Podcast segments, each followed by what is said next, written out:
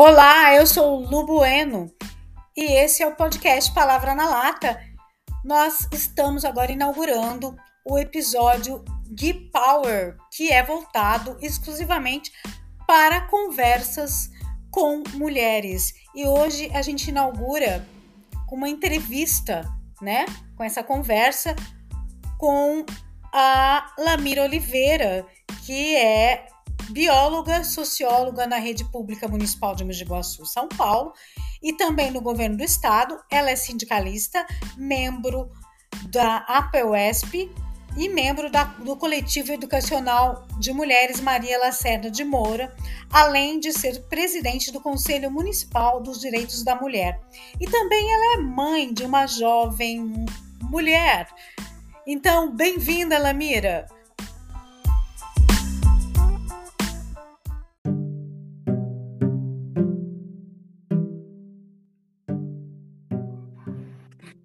É, boa tarde, Lu, boa tarde a todos e todas e todes né, que vão nos ouvir aí. Uh, é, agradeço o convite, fiquei muito feliz com o convite de poder conversar contigo, porque é uma pessoa que eu gosto muito, que eu admiro bastante.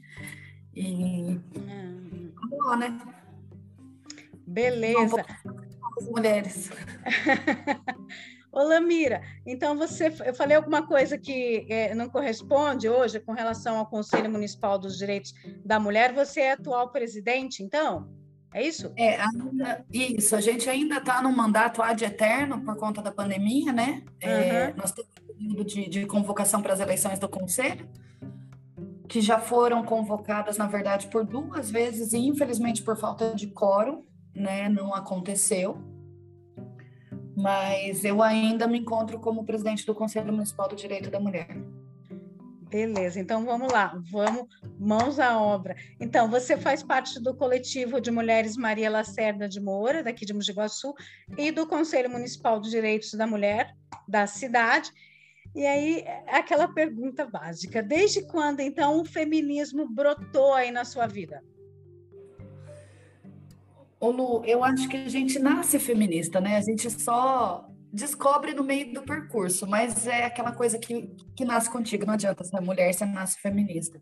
Uh, por mais que algumas pessoas não gostam, né, não, não gostem do rótulo, né, algumas mulheres não se identificam enquanto feministas, mas por conta de uma rotulação mesmo do movimento, é, eu acredito que toda mulher, no fundo, seja feminista, né? Que mulher que não quer ser livre, uh, que mulher que não quer ter sua independência financeira, sua independência emocional, uh, né, é, cuidar da sua própria vida, sem que deve, né, deva satisfação para qualquer pessoa no âmbito familiar, uh, né, de amigos, e, e, ser responsável por si só.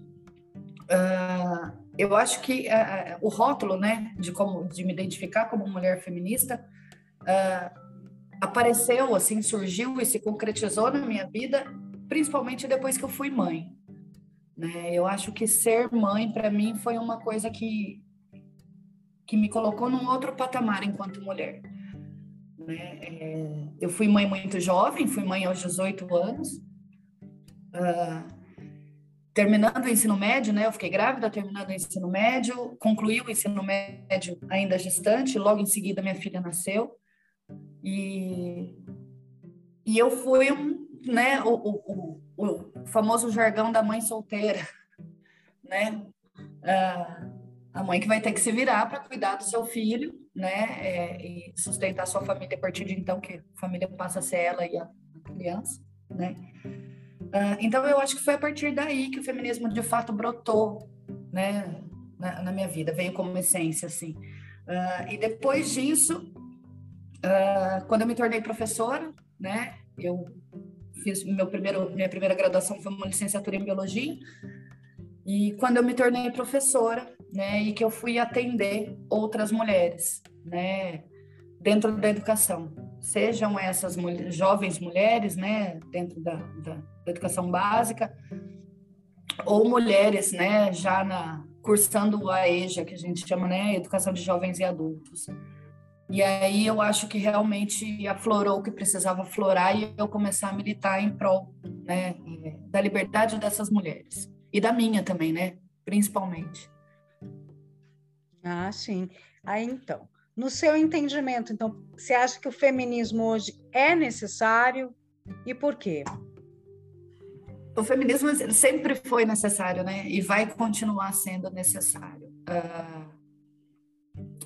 Infelizmente, hoje a gente tem um, um quadro, né? A gente foi, na verdade, a gente foi criada e educada dentro de um, de um quadro do, do patriarcado, em que a mulher é vista como aquela que serve, né? Aquela que está à disposição para servir, seja para os filhos, seja para o companheiro, seja para os pais.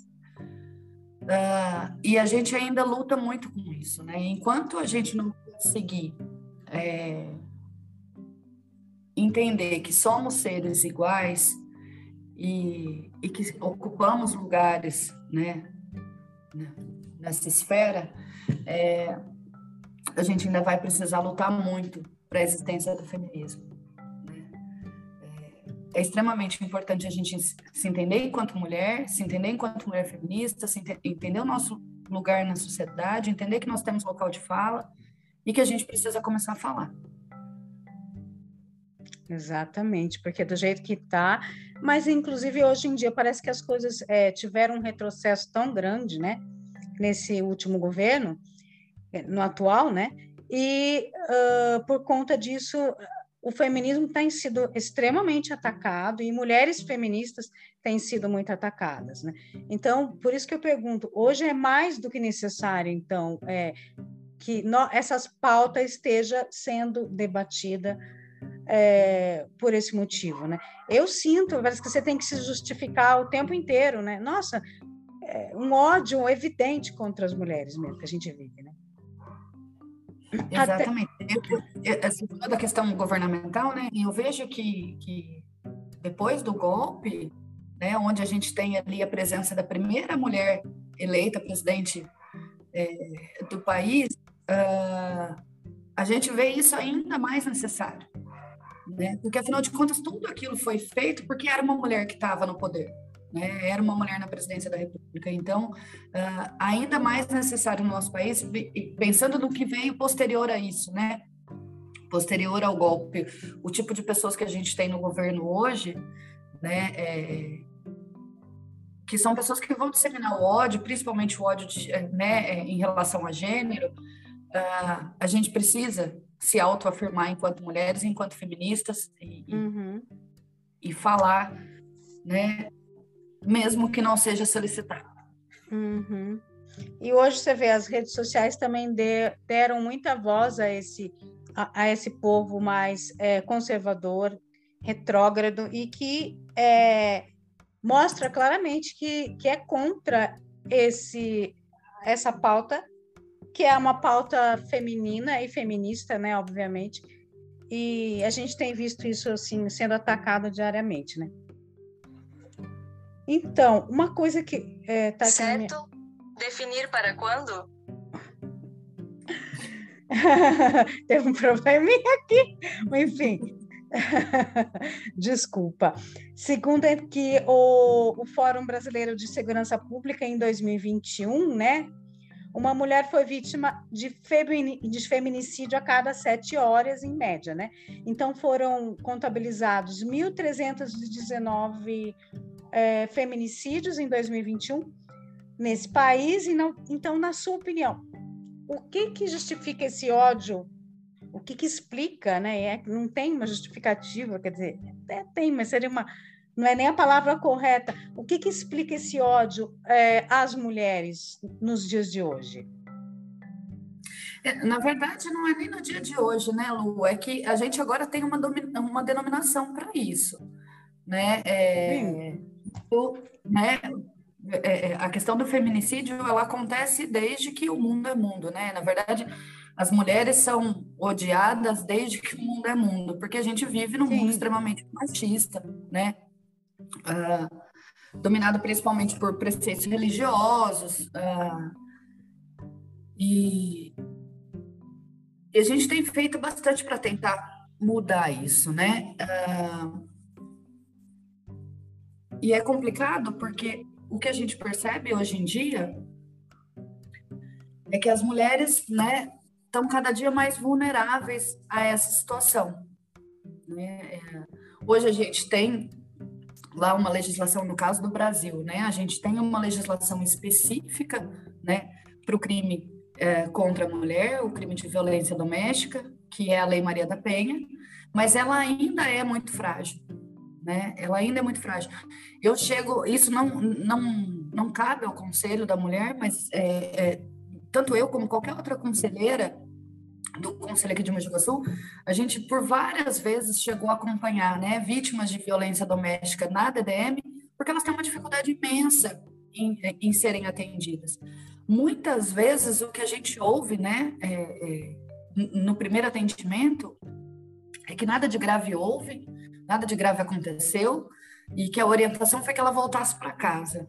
Muitas vezes, quando essa mulher, né, numa situação de violência, uh, é, é, que ela se toma de coragem por pedir ajuda, né, por discar um 90, ou para a Guarda Municipal, para a Polícia Militar ou para a Guarda Municipal, é, muitas vezes o que a gente ouve é o, o, jargão, né, de que briga de marido e mulher não se mete a colher, que os dois devem conversar, esperar as coisas acalmar e conversar. E a gente sabe que essa espera, muitas vezes, ela vai culminar ali na questão do, do, do crime, né, do, do feminicídio. Uh, então, as mulheres têm uma dificuldade imensa de procurar ajuda, tem uma dificuldade imensa de ter ajuda quando essa ajuda é procurada, e tem uma dificuldade imensa de fazer valer a lei, né? Uh, então, por isso que a gente tem esse número absurdo aí de feminicídio. 2021 a gente ainda estava, né, nos momentos de pico da pandemia. Sim.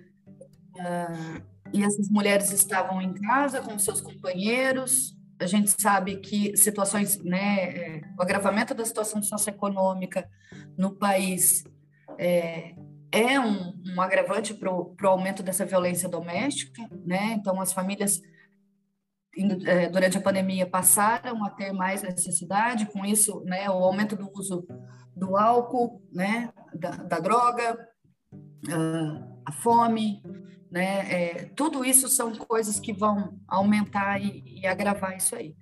E aí a gente tem, né, uh, como representação governamental, né, em várias esferas, não estou falando só de governo federal isso, né, em várias esferas a gente tem representantes que vão ser lideranças importantes em relação a esse ódio, né, que vão meio que tornar a situação pior ainda. Né? É reforçar a questão do ódio à mulher, né, e, e, e se tornarem representantes, né, é, desses crimes. E aí, com uma legislação fraca no nosso país, eu acho que a legislação nem é fraca, ela não é cumprida, né, porque de fato a Lei Maria Sim. da Penha ela não é fraca, a questão é o cumprimento da lei. Uh, e aí vão se tornar representantes para que esses crimes de ódio continuem acontecendo. Sim, e uma das questões que, que as pessoas sempre discutem, e assim, na minha vida de jornalista, de repórter, eu já cobri muitos casos de, de violência contra a mulher, e uh, delegados, delegadas, naquela, em épocas que nem existia ainda a Lei Maria da Penha, eles falavam, mas como é que pode a mulher voltar, né? Voltar para os braços desse, desse agressor, né? É uma das coisas que as pessoas não conseguem entender que existe um ciclo de violência aí que é repetitivo e que demora é, um, um, bom tempo até que essa mulher é, se desvincule né, das garras desse agressor e que existem como componentes emocionais, psicológicos e financeiros que ligam essa mulher a, a esse agressor, né? Que geralmente é o companheiro. Aí, uh, o que, que você pensa, esse tipo de, de, de, de fala é muito comum, né? Na, era muito comum, já aconteceu muitas vezes no, no conselho, existiam pedidos de, de apoio no sentido de tentar reverter essa situação, de que ela não tem amparo e até por causa da questão, por exemplo, a casa da acolhida não existe aqui em Mogi Guaçu é, e é, é algo que a legislação está previsto na legislação, né? Uh, como que isso pode mudar? O que, que poderia mudar é, nessa perspectiva é, desse ciclo de violência repetitivo aí? Então, uma das, da, das maiores solicitações nossa dentro do, do, Conselho Municipal é realmente a Casa de Acolhida, né? A Casa de Acolhida e uma Patrulha Maria da Penha. Uh, Patrulha Maria da Penha, porque é uma patrulha que vai ser treinada para atender casos de violência doméstica. Ou seja, não é aquela, a, a, não são aquelas pessoas que vão chegar com a concepção de que briga de marido e mulher não se mete a colher, ou então de que ela é mulher de bandido, ela gosta de apanhar. Né? Isso já, Muitas isso vezes... é algo que, que é assim meio que um chavão, né?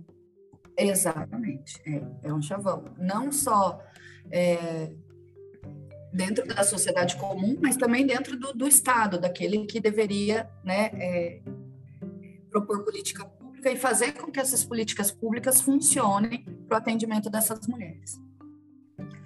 Uh, e, e, dentro, quando a gente fala, né, dentro do, do ciclo de violência, uh, ele, ele passa por três fases, né, que é aquela fase de tensão, ou seja, onde começa, né, a, a, a tensionar o relacionamento, onde existe um problema, né, essa fase de tensão, ela passa pela fase de violência logo em seguida, né? Seja ela violência física, psicológica, sexual, moral, né?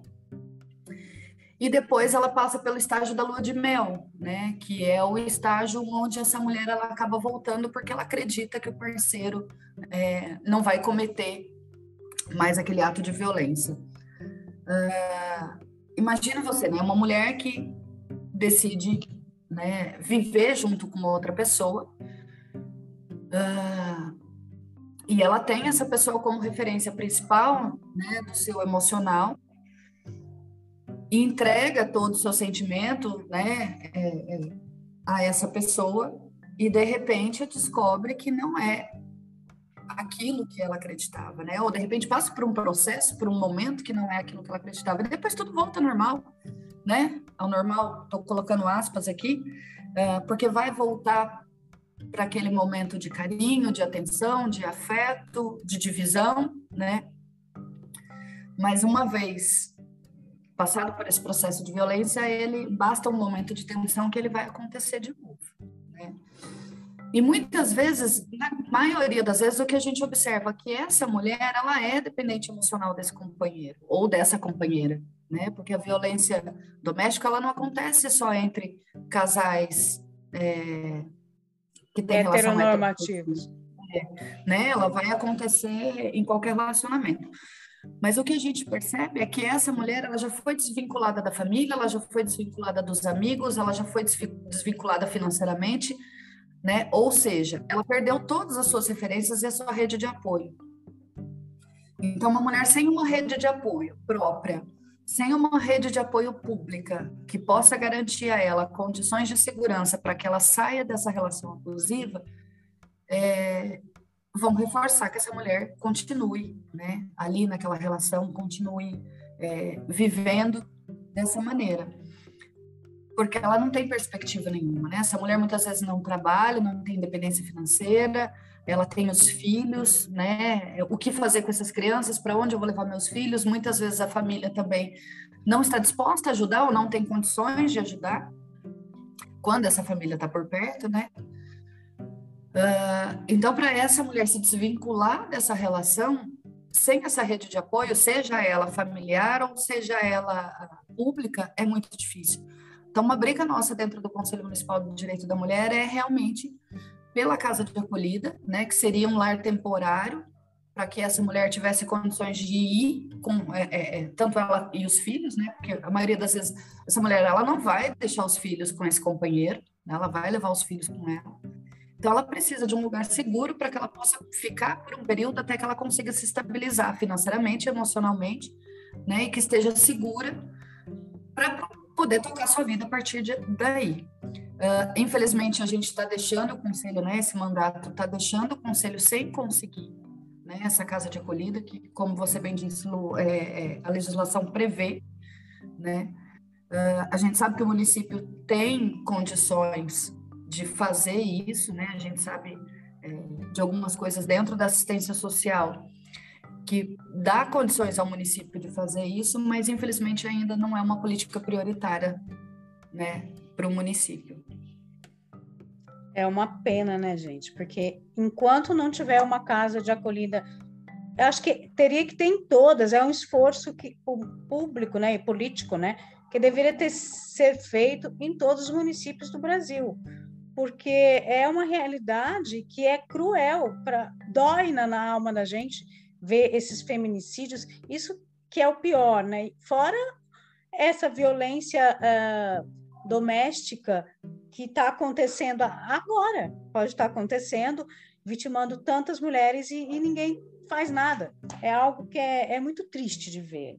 Assim, é algo sem solução, aparentemente, né? Então, acho que é uma luta que vocês não podem desistir, né?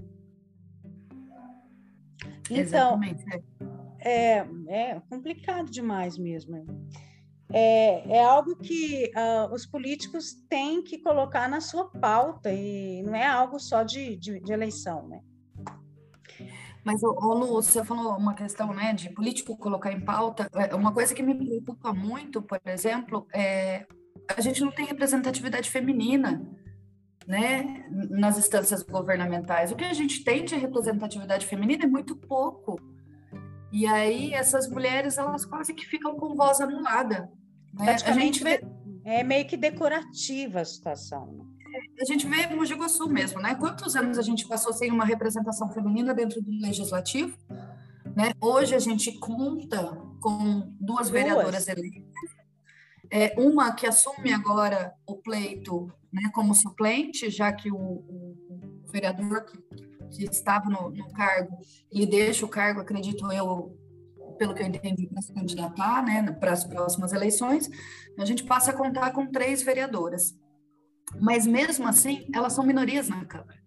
Né? Por mais que elas votem a favor de políticas públicas uh, em relação a uh, assuntos voltados para a mulher, se não for de interesse dos homens ali presentes, essas políticas públicas elas não, não vão existir nunca. Né? Então, a gente, enquanto mulher, enquanto cidadã, eu acho que a gente tem que começar a pensar e refletir sobre, é, é principalmente, quem vai nos representar. Né? Mas também tem a, gente... questão do elemento de pressão da, sobre, da opinião pública sobre uh, os políticos. É lógico que o comportamento do brasileiro está longe de, de, da mulher ainda, está longe de fazer essa pressão mas é, já passou da hora, na minha visão, de das mulheres terem essa essa essa visão e começarem a fazer pressão política sobre é, a, no, começando no município, né, que é onde está perto, é algo que é necessário mobilização social, vai para a rua, tenta fazer alguma mobilização nesse sentido. Eu sei que, que, é, que é difícil, não é fácil, mas é algo que tem que ser tentado, né? Eu acho que é necessário. E principalmente da, das pessoas que, da, das feministas, é elas que têm que abrir a, essa, esse diálogo, né? Tentar, pelo menos. Bom, aí, uh, bom, tem. Você é bióloga, né, de formação, e tem aquela questão que, que sempre fica aí na cabeça das pessoas, que o que é ser mulher? Afinal, uh, ser mulher é só ser mãe? A gente sabe que não é. Então, para você, o que, que significa ser mulher? É, é complicada essa questão de, de ser Muito. mãe, né? É, porque ser mãe, eu acho que é uma coisa de querer, né? Não é essa concepção que a sociedade coloca, né? Para a gente é muito pesada de que a gente nasceu para ser mãe. Exatamente.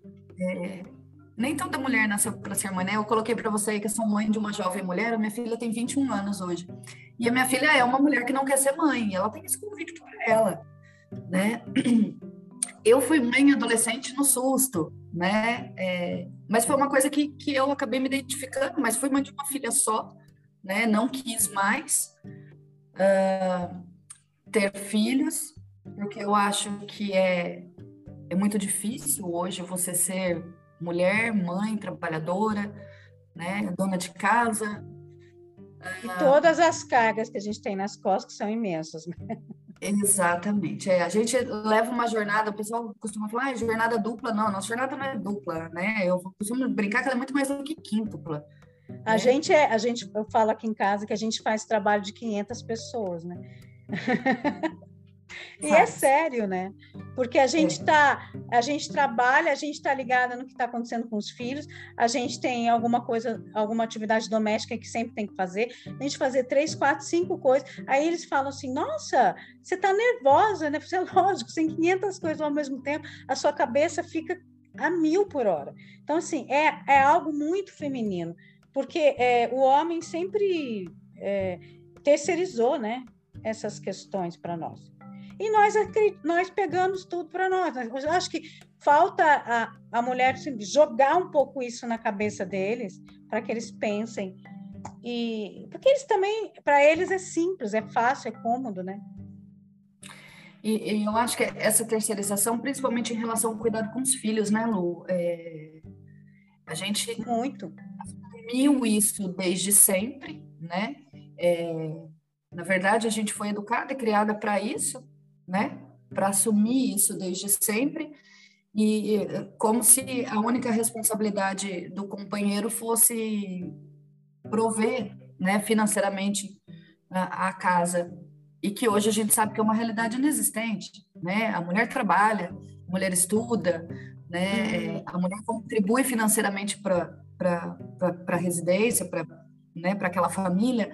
Uh, então, essa responsabilidade no cuidado com os filhos não é só nossa, nunca foi só nossa, né? A gente abraçou isso aí, como a gente abraça muita coisa, né? E, e acabou tomando para a gente e, e, ficou, né? Isso como, como uma verdade imutável, né? Dentro da, da vida e da condição feminina.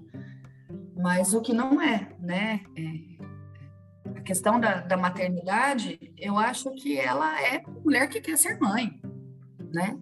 A mulher que não quer ser mãe é dona do seu corpo, faz com ele o que bem entender, né?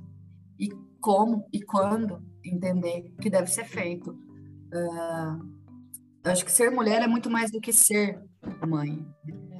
Ser mãe é uma escolha dentro, né? É uma possibilidade sendo mulher. E o que, que é ser mulher? é, tá, nem, nem, a gente consegue entender, é muito complexo. É, é, é, é, tão complexo que, que nem a gente consegue uma resposta exata definida para isso, né? É, é bem ser complexo. Mulher, é, é. você, te, você arrisca alguma definição? Lu, sincero, honestamente, eu acho que não, porque eu sou uma pessoa que detesta rótulo. Eu sou uma pessoa que detesta rótulo, então é, é eu acho que eu não consigo conceber uma definição para ser mulher, né? É, acho que é muito difícil você definir o que é ser mulher, porque vai depender muito do seu histórico de vida, uh, da sua vivência, do que você escolheu para você enquanto mulher, né? O que eu sei é que a gente não pode mais ser submissa. Isso a gente não pode ser mais. Eu acho que isso né, é, é, é, um vocabulário que não cabe mais dentro do que é ser mulher. É a submissão. É uma boa resposta. É uma dá, é, é, dá, dá o que se pensar. E outra, eu acho que a mulher já ultrapassou esse, essa, essa, essa característica, que também é nossa, mas que já ultrapassou. A gente tem 7 minutos e 32, porque o, Zoom está dando um tempo de 40 minutos aqui, mas eu daqui a pouco a gente pode conversar e aí depois vai encerrar e eu refaço, eu vou chamar você novamente para a gente continuar. A gente vai dar uh, em retoma, mas ainda temos 7 minutos e 12. Eu acho que dá para a gente terminar uh, com a última a última pergunta desse bloco, que é a seguinte. É uma das, eu tenho ouvido muito a Linda Quebrada e ela tem uma música que chama, se eu não me engano, chama Sereia do Asfalto. E ela diz aqui uh, na música: entrega seu corpo somente a quem possa carregar. Eu achei muito linda essa frase e aí eu queria saber uh, o que, que essa frase te diz sobre a ótica feminista. Em 6 minutos e 34. então, é, eu pensei, refleti bastante sobre essa frase e assim, eu vou por uma concepção bem pessoal mesmo. eu acho que eu não entrego meu corpo para mais ninguém. Meu corpo é meu. Só eu carrego. Porque eu esperar que o outro possa carregar o meu corpo é eu desacreditar de mim, da minha potencialidade enquanto mulher. Então eu não quero esperar que ninguém carregue. Né? A gente pensar, né, é, é, levar as nossas condições emocionais uh, à espera do outro é muito complicado. Uh, então, pensando exatamente nessa frase, né, de entrega do seu corpo somente a quem possa carregar, hoje eu não confio em ninguém para carregar o meu corpo. Acho que o meu corpo é meu e só eu posso carregar. Né? E, e qual, cabe a mim. E, e qual é o conselho que você daria a, a, a outras mulheres a respeito dessa frase? Então, eu acho que a gente, é, é, é, a gente foi criada para ser dependente emocional do outro. Né? Exatamente. Por mais que a gente saia de um relacionamento abusivo, você acaba trocando né, esse relacionamento por outro, porque você está sempre à espera de alguém né, que possa te preencher, enquanto você mesmo deve se preencher. Né? Enquanto você mesma não se preencher, enquanto você mesma não se entender, enquanto você mesma não se colocar enquanto mulher, enquanto ser único da sua vida, é, você sempre vai estar à espera de alguém que possa te carregar. Ah, exatamente, muito boa resposta. E é, é para se pensar mesmo, porque essa dependência, e você vai aí entrar num ciclo de dependência emocional, seja de quem quer que seja essa pessoa que você elegeu para te carregar, né?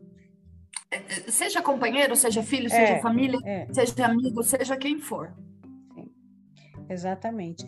Tá dando quatro minutos aqui. Uh, eu tenho mais uma pergunta é, que fala sobre a questão de mais trabalhista. É, eu vou começar por ela, mas acho que não sei se vai dar tempo. Aí eu vou dar alguns, vou dar início a essa pergunta que fala que, que a mulher hoje ela ainda ela é chefe de família, né? Segundo a estatística do IBGE, uh, a última que eu vi era 46%, não sei se ainda continua. E, no entanto, a gente precisa é, ter é, políticas públicas que deem condições de, de trabalho, porque a gente tem filhos, né? A gente tem uma saúde é, que precisa ser cuidada com mais, não que a do homem não precisa, mas com mais, vamos dizer, cuidada, cuidada com mais, eu não sei a palavra me veio, me fugiu aqui, e, e também salários que sejam compatíveis com que para a gente poder exercer esse cargo de chefe de família que na verdade a gente já faz da maneira como podemos. Só que a gente não tem nem creche, a, gente, a nossa saúde, a saúde, a política, a saúde pública não não é boa o suficiente para nos acolher e ainda, ainda temos as questões de salário e outras mais que interferem no nosso dia a dia para que possamos desempenhar esse, esse papel de chefe de família. Então, na tua visão, quais seriam essas pautas mais urgentes para nós mulheres no âmbito do, no âmbito do trabalho e do emprego? Nossa, temos é, dois minutos só. Vou, vou, tentar resumir rapidinho. Lu, eu acho que uma das primeiras coisas em relação ao, ao trabalho e ao emprego, né, é, primeira coisa é a questão né, do salário, de fato. Né? As mulheres precisam ser remuneradas pela função que elas exercem e não pelo seu gênero. Né? O que a gente vê hoje no Brasil é uma política de defasagem salarial, aí, de, de discrepância salarial entre, entre gêneros de até 30%, dependendo do. ocupando o mesmo cargo, a mesma função, né? uma diferença de 30% de salário. Uh, essas mulheres, né, não ter condições de, de, de exercer a sua função enquanto, enquanto mulher trabalhadora pela, pela, pela falta de, de, de, política pública, né, em que essa mulher possa, a gente pensar na creche, a questão da creche é complicada porque ela não é um direito da mãe trabalhadora, a creche é um direito da criança. Então aí a gente não discute nem a questão da mãe trabalhadora ou não. A creche é um direito da criança. A criança tem o direito de conviver com outras crianças, independente dela ser filha de uma mãe trabalhadora ou não. A partir do momento que a gente assegurar o direito da criança, a gente assegura o direito da mãe de ter um trabalho, né?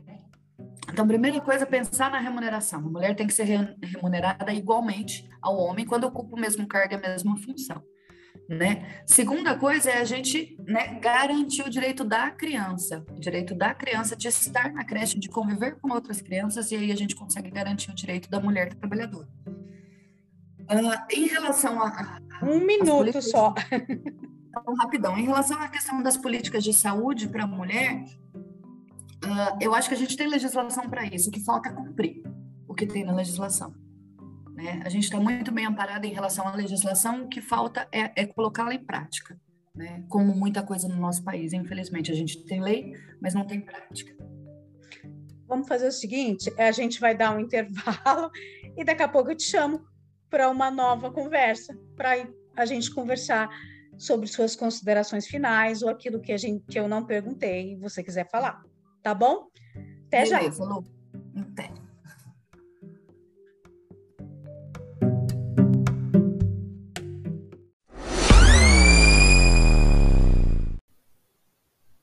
Agradeço imensamente a Lamira por conceder essa entrevista, esse bate-papo. Essa conversa foi super agradável. E uh, voltamos em breve com o podcast. Até lá!